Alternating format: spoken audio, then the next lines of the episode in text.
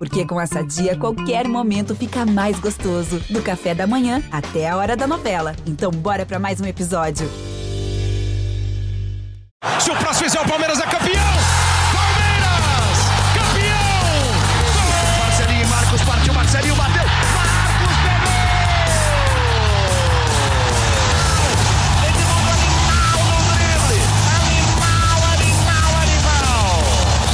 Salve, salve, palestrinos! Está começando mais um GE Palmeiras, o podcast exclusivo do Verdão aqui no GE. Eu sou Pedro Suaide, estou muito bem acompanhado de Felipe Zito e Leandro Boca para mais esse episódio do nosso podcast. Podcast que, obviamente, vai falar tudo sobre a classificação do Palmeiras às quartas de final da Libertadores. O Verdão bateu o, a Universidade Católica, assim como fez na partida de ida lá no Chile, por 1 a 0 nesse caso com um gol de Marcos Rocha. Está classificado entre os oito finalistas da competição, ainda segue defendendo o seu título, luta pelo bicampeonato seguido. E na próxima fase tem ninguém mais, ninguém menos do que o São Paulo Futebol Clube pela frente, um clássico, reedição da última final do Campeonato Paulista, que está engasgada por muitos torcedores do Palmeiras, querem essa vingança, querem essa revanche. Então, além de ser uma rivalidade local, uma rivalidade que tem uma história muito recente, um, prometem dois jogos muito quentes no Morumbi, no Allianz Parque.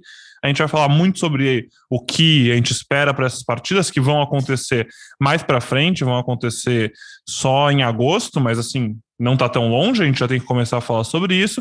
Mas antes de falar sobre esse jogo, falar sobre Matias Vinha, falar sobre a lateral esquerda do Palmeiras e tudo mais que merece, vou apresentar meus companheiros de mesa e pedir para que o Felipe Zito diga em que dia que a gente está gravando, porque Hoje a campainha na porta dele tocou com um presentinho. é verdade, um abraço, Boca, Pedro, pessoal que está ouvindo.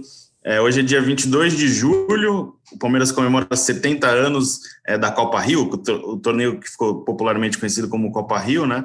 É o primeiro título mundial de clubes que o Palmeiras é, reconhece desta maneira. E hoje é uma, um dia especial para o torcedor do Palmeiras, para o clube é uma das conquistas mais importantes, se não a maior conquista da história do Palmeiras, né?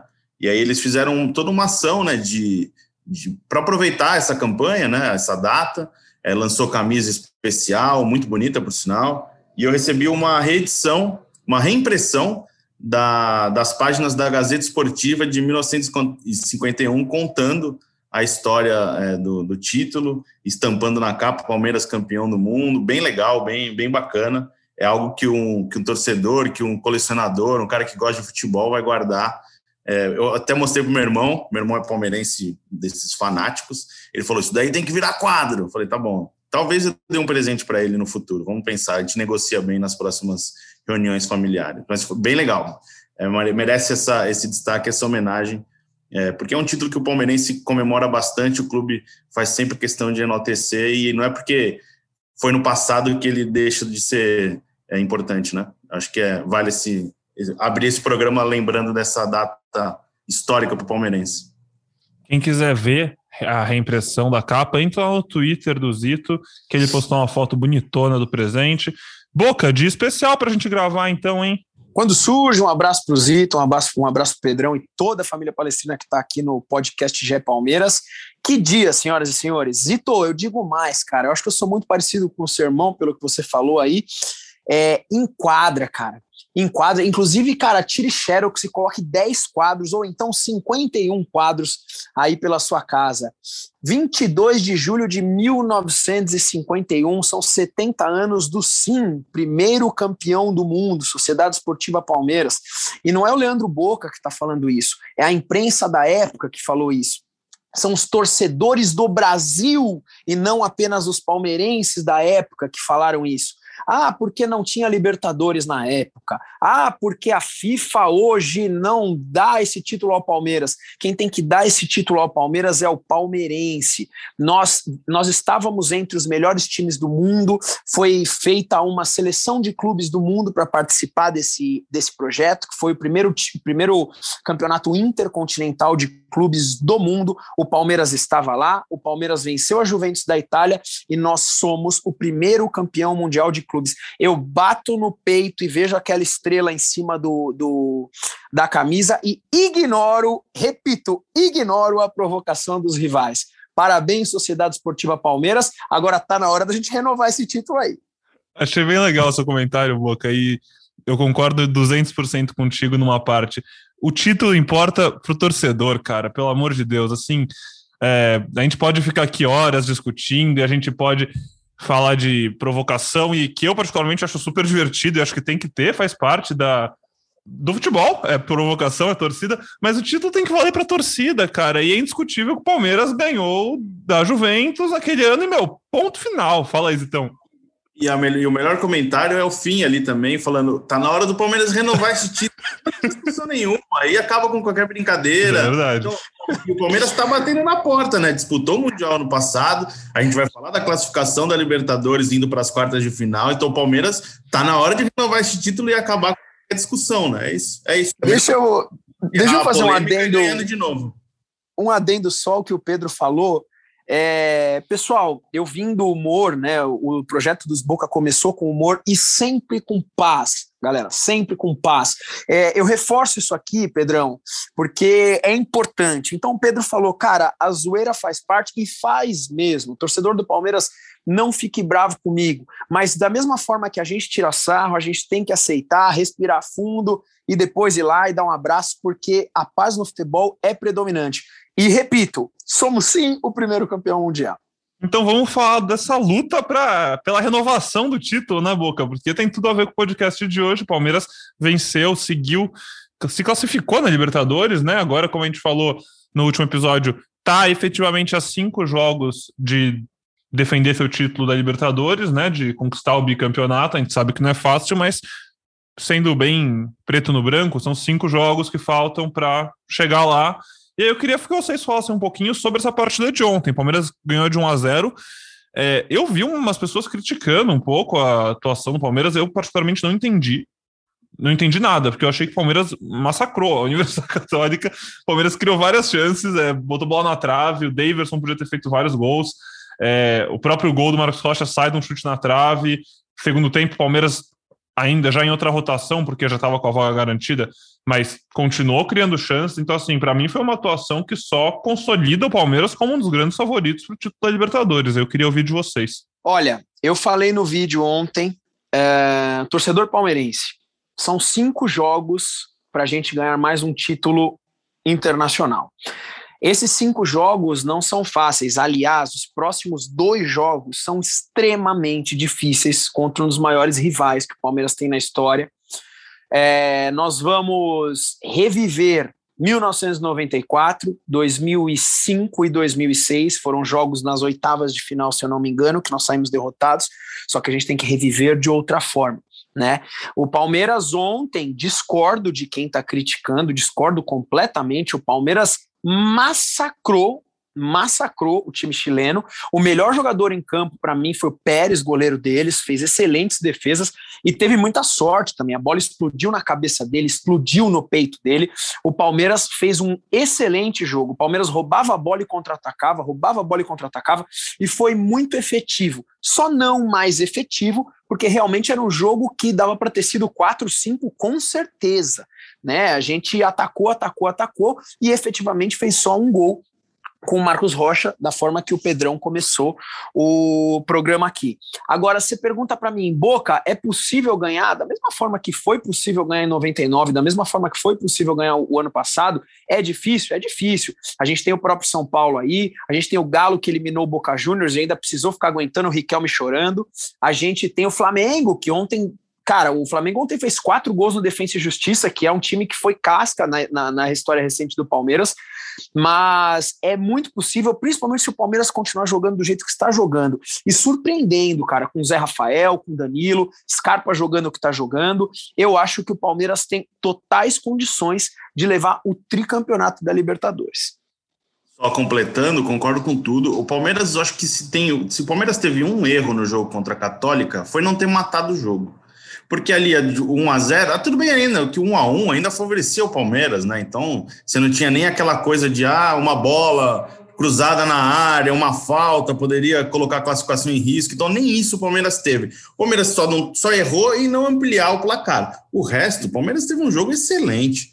O Palmeiras criou muito bem. Palmeiras teve ali uma. Não lembro nem de uma participação importante do Everton. Uma bola no começo do jogo que o cara fura dentro da área ali, que seria, eu acho que provavelmente gol. Eu, só isso que eu lembro de cabeça agora. De resto, o jogo tranquilo. O Palmeiras dominou, jogou muito bem. É, e vendo a entrevista do Abel depois do jogo, eu concordei com ele. Parece que o Palmeiras tem uma ideia de jogo, encaixou.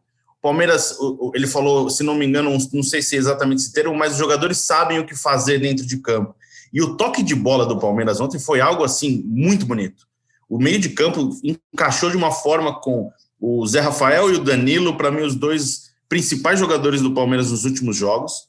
Encaixou com o Felipe Melo na zaga, saindo com uma bola interessante, ou passe curto ou passe longo. Então o Palmeiras está jogando muito bem. Você jogando com o Renan de lateral esquerdo, você tem uma, uma um, um, time mais seguro na defesa por esse lado e ganha com o Wesley fazendo a função aberta pelo lado esquerdo no ataque. Então o Palmeiras encaixou muito bem. É, o Will Davidson, de novo, jogando bem, perdeu um gol ali que não era para perder, perdeu ali no segundo tempo, quando o Dudu dá um toque de calcanhar para ele, ia ser um belíssimo gol.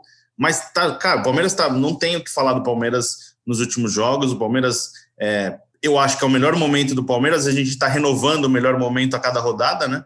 É, o Palmeiras já está vivendo esse melhor momento da temporada 2021 há algum tempo, e ontem foi mais uma prova. É, ver como o time agora tem essas rodadas do Campeonato Brasileiro pela frente para manter a liderança e depois ver enfrentar o São Paulo aí, que aí é outro, é outro clima, outro jogo. Não necessariamente o melhor time vence. É, a técnica às vezes não faz a diferença em um jogo de Libertadores. É muito louco. Não dá para falar muito ainda desse Palmeiras e São Paulo, Vamos ver como é que chegam os dois times lá na frente, mas ah, eu acho que para o Palmeiras é, é interessante é, jogar contra o São Paulo nesse momento, pela perda recente do Campeonato Paulista. É, talvez ali seja o momento de, do Palmeiras mostrar mais o que não mostrou na final do Campeonato Paulista. Então pode ser interessante. É, acho que vai ser um jogo, vai parar a cidade de São Paulo, vai ser bem legal, o estado de São Paulo, Brasil, enfim, vai ser, vai ser interessante por todo esse histórico recente que o Palmeiras tem é, e está engasgado aí contra o São Paulo. É uma oportunidade única que o Abel vai ter para apagar esse, esse, esse resultado péssimo né, que o Palmeiras teve na temporada de 2021, que foi o, o desempenho na final do Campeonato Paulista. Falando em time embalado, bom momento, já são oito vitórias seguidas, como o Zito muito bem falou. A cada, a cada podcast a gente segue aumentando a contagem, porque o Palmeiras segue vencendo, vamos ver até onde vai isso. Mas eu queria aproveitar o gancho do Zito para falar exatamente sobre as soluções do Abel, porque há pouco tempo atrás, vocês podem me corrigir se eu estiver enganado, eu estou apresentando aqui o podcast faz algumas semanas, antes não acompanhava com tanto afinco quanto estou acompanhando agora todos os jogos, né? Acompanhava alguns outros, às vezes, no mesmo horário, mas a impressão que eu tenho é que antes dessa sequência, principalmente, você não sabia muito bem, às vezes, qual era o time titular do Palmeiras. Você não sabia se o. Para um jogo, aquele jogo, né? Um jogo de Libertadores, vai precisar virada em casa, aquele jogo que tá tudo em jogo, né? Eu não sei, eu não saberia dizer se o Danilo seria titular ou seria o Felipe Melo, seria o Zé Rafael, seria o Patrick de Paula, uhum. é, se seria o Scarpa no meio ou o Rafael Veiga, enfim, diversos encaixes que cada vez mais parecem definidos e o que é muito bom para o Palmeiras, porque tem gente que está se garantindo nessas posições, né? Só se parece definido porque a gente vê uma sequência incrível dessa dupla de volantes que para mim já faz parte total do esqueleto do time, não tem mais como montar o time sem Danilo e Zé Rafael. É, e aí, além disso, eu queria perguntar para vocês o que vocês acharam realmente dessa primeira, esse primeiro desenho do Palmeiras sem o Vinha, com o Renan de lateral, e aí o Marcos Rocha fazendo quase uma ponta direita e o Renan fechando uma linha de três zagueiros. E aí na defesa recompondo os quatro, mas aí assim, dando liberdade para o Wesley numa ponta e o Marcos Rocha na outra ponta, que acabou fazendo gol. O Palmeiras tem muita opção para ataque, eu não sei se essa vai ser a opção definitiva do Abel, até porque a gente ainda vai falar sobre uma possível vinda do Jorge, é, outros, outro reforço para lateral esquerda que pode chegar. Mas queria que você falasse um pouquinho sobre essas soluções que o Abel encontrou e só aproveitar para falar do Abel mesmo. Na coletiva ele foi perguntado sobre o Jorge, né, Zita? A resposta dele foi maravilhosa, que ele falou que, que é o Renan. É, quem ele quer para substituir Isso. o Vinho? O Renan. Quem você sugere? O Renan.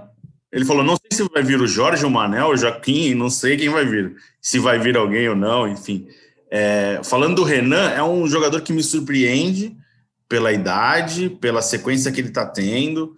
É um jogador que não comprometeu na maioria dos jogos, passou por uma fase ruim recente, é, sendo decisivo em algum, algumas, alguns, alguns, algumas derrotas do Palmeiras. É, eu acho que o Palmeiras não vai ter o Renan como titular até o fim da temporada, mas eu imagino o Renan titular por um bom tempo nesse período aí, até contratar um novo jogador. Se esse jogador for o Jorge, é um jogador que está sem jogar desde dezembro, por causa de uma lesão no joelho, então não é um jogador que chega para jogar, é um jogador que chega para, sei lá, ser integrado, treinar e aí ver como é que vai ser, voltando aos poucos, né? É, não sei a situação física dele, mas ele não joga desde dezembro. E o Palmeiras, como você falou, encaixou nesse, nessa formação de hoje. Eu concordo quando a gente não imaginava um time titular do Palmeiras, porque é meio que rotina o Abel mexer. Isso é bom, não acho ruim, é, porque ele monta muito o jogo de acordo com o adversário, com as características do adversário. Isso é interessante. É, e não queria aquela coisa de acomodação no elenco, né? Ele gosta de. Os jogadores mesmos falam isso, né? Que eles sabem quem vai jogar somente no dia da partida, não tem aquela coisa de escalar o time um dia antes e todo mundo tá relaxado para o jogo. É interessante isso. E o Palmeiras, no começo, da, principalmente na fase de grupos da Libertadores, encaixou com aqueles três zagueiros e velocidade do Rony. E a partir de um momento, o Palmeiras não funcionou mais naquela, naquela jogada, naquela ideia de jogo, e precisou buscar, se reinventar. E acho que agora está encontrando um padrão, é, encontrando uma maneira de jogar é, Veiga e Gustavo Scarpa juntos, Antes era um só, né? Antes você não, não, não imaginava um Palmeiras jogando com dois jogadores, ou às vezes o Scarpa jogando para o lado, e hoje o Abel percebe que o Scarpa rende melhor jogando como meia, centralizado e livre para ir para onde ele quiser. Então acho que o Palmeiras encaixou e volto a falar, a fase do Zé Rafael e do Danilo, cara, é absurdo. Os dois jogadores, é, não sei, não dá para falar de tão positivo. Me impressiona. O Danilo desde o ano passado me impressiona e o Zé Rafael acho que por toda essa, essa perseguição que parte da torcida tem em relação a ele, é muito legal ver a boa fase do, do Zé Rafael. E como o, o, próprio, você citou a entrevista do Abel, ele meio que fez um apelo, né? Pelo amor de Deus, não venda o Danilo. Conto com ele aqui por muitos anos. E ele realmente é muito importante para o Palmeiras de hoje. Vamos ouvir essa palavrinha então do professor? Olha, acho que falaste aí numa verdadeira maturidade. É mais um jogador da base, era mais um jogador que quando nós chegamos não jogava e que esta equipe técnica teve a coragem de o meter a jogar juntamente com o, o Zé Rafael. Acho que, que fazem um bom casamento os dois e não, não posso, já que estamos a falar do Danilo, tenho que falar também do Zé.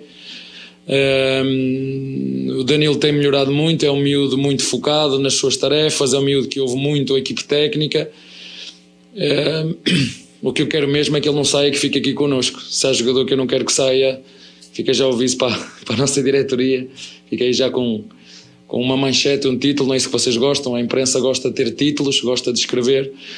Um, espero que este, que este jogador continue com, uh, durante muitos anos. Pedrão, como você falou, o Palmeiras agora tem uma cara. Você tem total razão. É indiscutível que o Everton sempre foi, né? Nosso goleiro titular e continua sendo. Uh, a linha lá atrás, com Gomes e Felipe Melo, tá bem coesa. Eu fiquei muito chateado com a saída do Vinha e muito preocupado, mas o jogo de ontem do Renan me deu um respiro. Me mostrou que é possível o Renan atuar pela esquerda, ser uma espécie de terceiro zagueiro e ter uma pessoa lá na frente, seja o Breno, seja o Wesley, que vão conseguir também deixar essa parte esquerda do Palmeiras, tanto, tanto parte lateral como ponta, enfim, de uma forma completa. Não gostei da saída do Vinha, não queria a saída do Vinha, mas o Renan realmente cumpriu a função. A gente percebe que o meio-campo do Palmeiras hoje é essa escalação.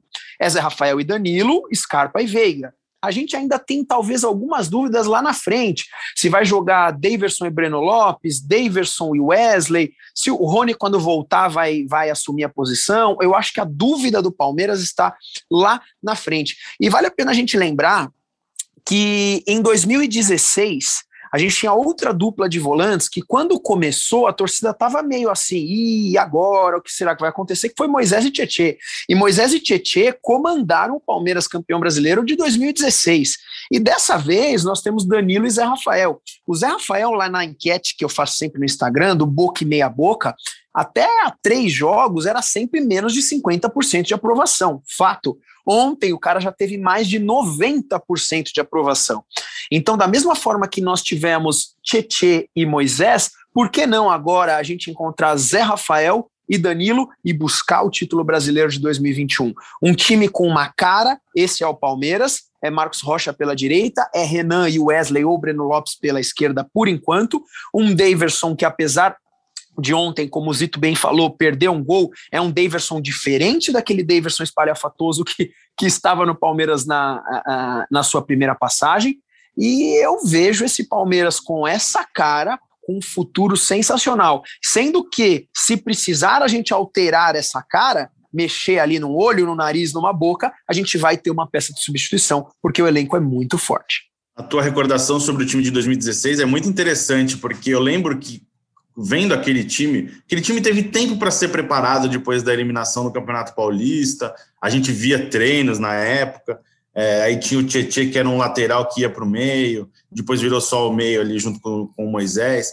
E a gente, na, na minha cabeça, eu lembrava do Moisés como um terceiro cara de meio de campo, às vezes meia. E quando você imaginava, não, meu, Moisés não pode ser primeiro volante, não tem como. E ele era o primeiro volante, falou, nossa, ele tá jogando de primeiro volante mesmo. E o Zé Rafael é a mesma característica. Você fala, pô, o Zé Rafael é um jogador de, de qualidade para o meio para frente, chegando no ataque. Aí o Luxemburgo teve essa ideia de recuar ele. Ele está jogando muito bem, muito bem. Eu brinco, né, que ele às vezes, ele às vezes ele, ele, ele gosta da posse de bola. Ele dá o corpo, ele confia muito no corpo dele nessa jogada e às vezes ele assusta o torcedor, vai perder a bola ali, né? Mas ele consegue uns giros interessantes. É um jogador que está numa fase muito boa, muito boa, merece Parabéns. E a, a, lembrança de 2016 acho que casa muito bem com esse Palmeiras de agora. Falando especificamente desse, dessas, desses dois jogadores, né, da dupla de meio de campo. Você não precisa ter um Thiago Santos, como era nos anos anteriores, né, que era um jogador marcador, muito bom, na minha opinião, muito bom marcador, mas era praticamente só isso, né? Hoje você tem dois jogadores que marcam e jogam, marcam e jogam. Acho que é o futebol atual precisa disso, né? Jogadores que marcam e jogam. E é, o Palmeiras está encaixado neste momento com esses jogadores. E falando de, do, do, Vinha rapidamente, eu acho que é uma perda que o Palmeiras vai, vai lamentar por algum tempo. O Palmeiras, nos, sei lá, na década, o Palmeiras acho que teve um lateral esquerdo inquestionável, que foi o Zé Roberto. A gente vai lembrar Diogo Barbosa, Egídio, Juninho, Gerley, é, Gabriel, Gabriel Silva, Ai, meu Deus do céu! Então, era o, então, o Palmeiras teve um lateral esquerdo inquestionável, que foi o Zé Roberto. É, e o Palmeiras demorou para achar um lateral esquerdo que a torcida tivesse tranquilidade, que era o Vinho. O Vinho é um baita jogador, na minha opinião. É, a gente ainda não sabe como vão, como tá dividido esse valor ainda, né? O Palmeiras não oficializou, a Roma não oficializou. Depois que dividir corretamente, a gente vai ter uma noção se foi um bom negócio ou um mau negócio. É claro que tem a vontade do jogador de jogar na Europa, isso tem que ser respeitado, mas é uma perda assim irreparável. Sem o Vinha, o Palmeiras acho que tem três jogadores hoje que são é, insubstituíveis no Palmeiras: Everton, Gustavo Gomes e o Danilo. Os outros são importantes, o Gustavo Scarpa é importante, o Veiga é importante, mas você consegue montar um time com a ausência de um deles. Você não tem reposição hoje para Danilo, Everton e Gustavo Gomes. O Palmeiras não pode perder esses três jogadores, na minha opinião.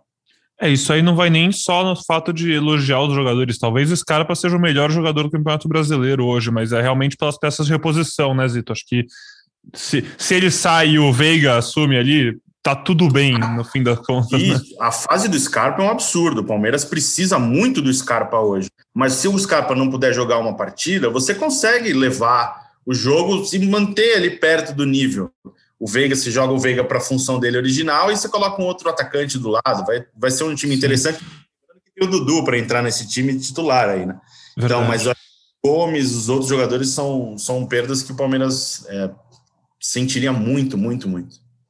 O Zé Rafael realmente é reinvenção, né? A gente quase nem lembra do jogador que ele era lá no Bahia quando ele surgiu e gerou interesse de todo mundo, que era um cara que fazia gol, era, era foi jogou de ponta esquerda, mó tempão. E eu tava, eu lembro da Florida Cup, eu estava lá, e o primeiro jogo do Palmeiras foi contra o Atlético Nacional, se não me engano. E o Zé Rafael entrou no segundo tempo. E eu assistindo ao jogo, falei, pô, o Zé Rafael tá recuado, né? O Zé Rafael tá jogando ali perto da linha de dois, que estranho, né? E a gente foi começar a ver, não, tá jogando de volante mesmo, é volante. Aí é um, é um achado do, do Luxemburgo, foi uma ideia de jogo ali do, do Vanderlei, que acho que foi o principal. E, acho que o recuo do, do, do Zé Rafael e o do Felipe Melo para a zaga foram os grandes acertos do Vanderlei na passagem dele pelo Palmeiras no, no ano passado, sem falar da molecada, né? Que ele aproveitou mais, mas vale citar isso daí que foi, foi interessante.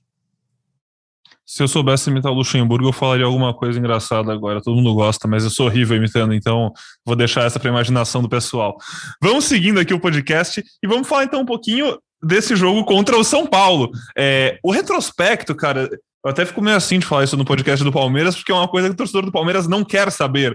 Mas eu, como jornalista, me sinto um pouco na obrigação de passar esse dado. Retrospecto do Palmeiras contra o São Paulo em Libertadores é terrível. É, vai ser a quarta vez que os dois se enfrentam em mata-mata. Nas outras três, as três foram em oitavas de finais. Deu São Paulo, e além disso, tiveram dois jogos pela fase de grupos, né? A primeira fase, e o São Paulo ganhou os dois jogos também. Então, um retrospecto muito ruim, mas o próprio Abel já sabia disso e na coletiva já saiu falando em mudar a história, que é o que ele fez no Palmeiras e quer continuar fazendo. Essa foi a, foi a aspa dele. Os dois jogos vão ser disputados, já passando informação para o nosso ouvinte também, nas semanas do dia 11 e 18 de agosto. O calendário detalhado pela Comebol ainda não foi passado, mas enfim, nas semanas do 11 e na semana do 18 de agosto, o Palmeiras joga sua vida na Libertadores pelas quartas de final contra o São Paulo. E Boca, você bota fé que. Eu, eu sei que você vai falar que sim, mas conscientemente, você... Palmeiras é favorito, né? Acho que começar assim: Palmeiras é favorito, tem que assumir a responsabilidade, bater no peito e saber que tem esse peso, né? Primeiro, primeiro eu tava rindo aqui porque eu tava começando a imaginar o Pedrão imitando o Luxemburgo e, cara, me deu um ataque de riso aqui. Enfim, o retrospecto é negativo, sim, e é isso aí, não importa, gente, não importa. Uh, primeira coisa, Boca, você é clubista demais e por isso você está falando que o Palmeiras vai ganhar de qualquer jeito. Eu não sei se o Palmeiras vai ganhar de qualquer jeito, mas é inegável que o São Paulo tem um time forte, não tem um time ruim, mas é inegável que o elenco do Palmeiras é melhor. A história na Libertadores está a favor do São Paulo no confronto direto, tudo bem. Cara, nós não estamos em 1994, muito menos, graças a Deus, nós não estamos em 2005 e 2006. Nós estamos no ano de 2021.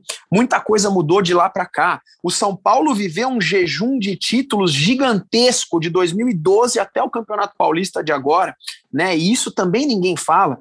Então, a gente não pode apenas lembrar do retrospecto negativo do Palmeiras contra o São Paulo na Libertadores, mas a gente tem que lembrar, palmeirense, a gente tem que lembrar do que é o Palmeiras hoje, do que é um Palmeiras de 2015 para cá, que é um time que vem ganhando títulos atrás de títulos, que é um time que voltou a ser Palmeiras, né? Nós perdemos a final do Campeonato Paulista, mas o Palmeiras se reergueu.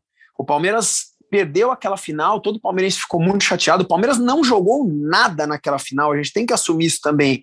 Mas o Palmeiras se reergueu e a gente tem que estar confiante. O momento hoje é do Palmeiras, tudo pode acontecer. O Palmeiras pode ganhar, o Palmeiras pode perder, tudo pode acontecer. Mas que a gente tem que bater no peito e falar que o momento hoje é nosso, é nosso. E é aquela coisa, né? É, é mais um jogo de Libertadores. Eu acho que pela rivalidade fica muito próximo de favoritismo. Não vejo muita diferença de um lado para o outro. Pela rivalidade, por elenco, por time, acho que o Palmeiras está num momento muito melhor que o São Paulo mas é um Palmeiras e São Paulo, às vezes o melhor não vai vencer, tem muita coisa envolvida, não é só tática, não é só técnica, é, é vontade, às vezes um lance de sorte, como foi na final do Campeonato Paulista. Foram dois jogos muito ruins e o São Paulo abriu um placar num gol contra e fechou o jogo e não teve mais espaço. Isso pode ser repetido agora na Libertadores. É um jogo muito de detalhe, muito de detalhe. É, e até lá ainda tem um pouquinho ainda. O São Paulo pode embalar, o Palmeiras pode cair, o Palmeiras pode manter o embalo, o São Paulo pode é, não, não, não embalar da maneira que o torcedor imagina. Então ainda está um pouquinho distante. A gente vai ter um primeiro Palmeiras e São Paulo pelo Campeonato Brasileiro no fim do mês. Já é um aquecimento para essa rivalidade, vai ser um jogo interessante. E lembrando de desses mata-matas mais recentes, Palmeiras e São Paulo jogaram também em 1974 pela Libertadores, mas ainda era, era fase de grupos. estou entrando aqui só para tirar essa dúvida de 1994. O Palmeiras tinha um time muito bom. Era um time excelente e era igual ao São Paulo. Ali meio que. Meio não, né? Primeiro, 93 foi campeão do mundo, da Libertadores, estava buscando o título. Não, São Paulo estava pelo, pelo tricampeonato, né? São Paulo tinha sido bicampeão 92, 93.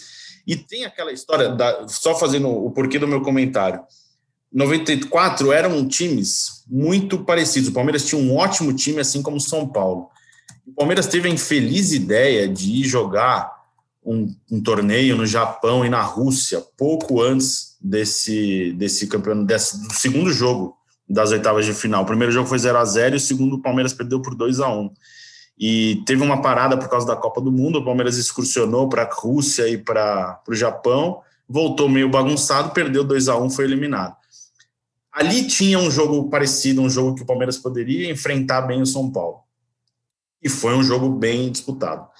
Nas temporadas de 2005 e 2006, o São Paulo era muito melhor que o Palmeiras. E mesmo assim foram dois jogos muito disputados. O primeiro jogo, em 2005, o São Paulo vence as duas partidas, 1 a 0 e 2 a 0 O segundo jogo, o São Paulo mata o jogo do Morumbi no fim do jogo, nos minutos finais, depois de um pênalti. Teve um jogo ali meio que emocionante. É, 2006, 1 a 1 no Palestra Itália, 2 a 1 para São Paulo na, no Morumbi, com aquele pênalti que até hoje é polêmico, é, de uma entrada do Christian no Júnior, se não me engano. Então, então é, só, só que estou falando isso por quê? Porque vão ser dois jogos emocionantes e decididos no detalhe. Não importa se um time é melhor que o outro, se o outro time está pior que o outro, vai ser igual. Não vai ter, não dá para falar, ah, vai ganhar, quem vai ganhar. Vai ser igual. E o histórico diz isso. O histórico favorece o São Paulo. É, é um bom retrospecto a favor do São Paulo, mas é jogo que vai ser decidido com emoção e o torcedor tem que fazer um check-up aí do coração que vai sofrer nessas, nessas partidas, com certeza. Com certeza vamos ver história sendo escrita na nossa frente. Acho que esse é o ponto. Vai ser memorável, seja o que aconteça, aconteça o que acontecer, vai ser memorável, vai ser um grande jogo, vai ser um, um, um, dos maiores capítulos da história desse clássico. Ao mesmo tempo que a gente aponta aqui o Palmeiras como um favorito tecnicamente, o São Paulo já deixou muito claro que pode sim ganhar do Palmeiras, como fez, né? É, seja como for, com mérito, sem mérito, jogando feio, jogando bonito, já conseguiu ganhar, e não é que ganhou em jogo único também, né? Era ida e volta, então já mostra que é possível também competir. E fala, então. Não só vi as datas corretas da temporada de 1994. O Palmeiras enfrenta o Nagoya Grampus no Japão no dia 19 de julho e decide o jogo contra o São Paulo, o segundo jogo das oitavas de final, no dia 24 de julho. Imagina se isso acontece com o Palmeiras do Abel Ferreira. O que ele ia reclamar?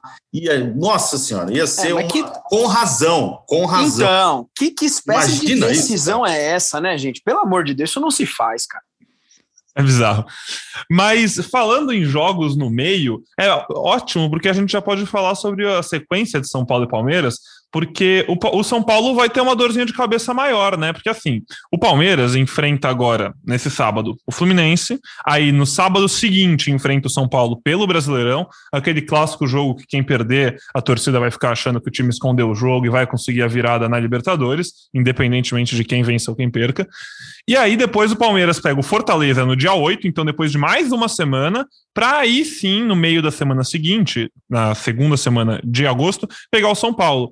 Nesse mesmo tempo que o Palmeiras joga três jogos até chegar essa mata-mata, o São Paulo joga cinco vezes, porque o São Paulo está vivo na Copa do Brasil e não vai descansar. Então o São Paulo joga no domingo contra o Flamengo, aí pega o Vasco pela Copa do Brasil, aí pega o Palmeiras pelo Brasileirão e pega o Vasco pela Copa do Brasil, aí Atlético Paranaense e Palmeiras pela Libertadores. Então o, Palme o São Paulo não vai ter tempo para treinar, vão ter semanas cheias com um jogo no meio, e o Palmeiras vai ter três semanas sem jogo no meio de semana para poder melhorar, ah, treinar o time, se preparar para esse duelo Sim. tão decisivo. O jogo virou, não é mesmo? Não era o Palmeiras que não calendário. Agora o Abel vai poder dar tempo e descanso para esses caras e, e focar no, nas partidas mais importantes. É, o Palmeiras que jogava de dois em dois dias, pelo menos acho que é um, não sei se é um benefício ainda falar que a eliminação é, na Copa do Brasil está proporcionando agora, mas é alguma coisa que o Palmeiras tem que tirar de positivo daquele vexame contra o CRB. Agora tem mais tempo para treinar.